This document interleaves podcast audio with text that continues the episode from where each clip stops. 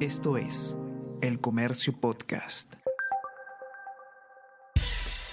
Buenos días, soy Gladys Pereira, periodista del Comercio, y estas son las noticias más importantes de hoy, martes 5 de julio.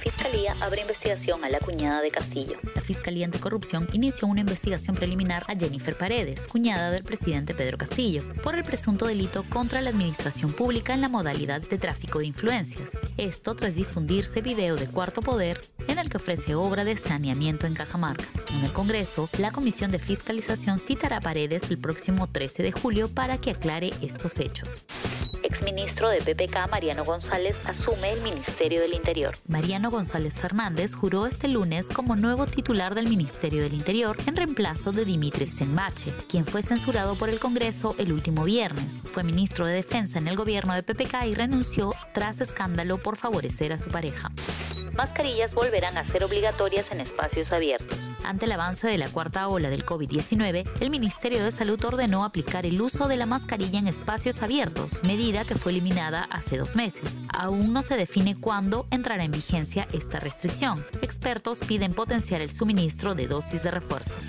al menos seis muertos y más de 30 heridos en tiroteos en Estados Unidos. En el Día de la Independencia de Estados Unidos, seis personas fueron asesinadas y otras 36 resultaron heridas en un tiroteo durante un desfile en Highland Park, en Chicago. En tanto, otro tiroteo durante los fuegos artificiales por el 4 de julio en Filadelfia dejó dos policías heridos.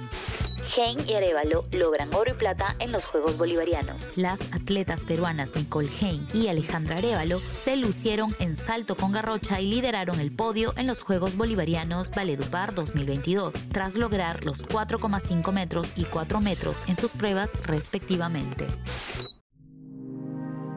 El Comercio Podcast.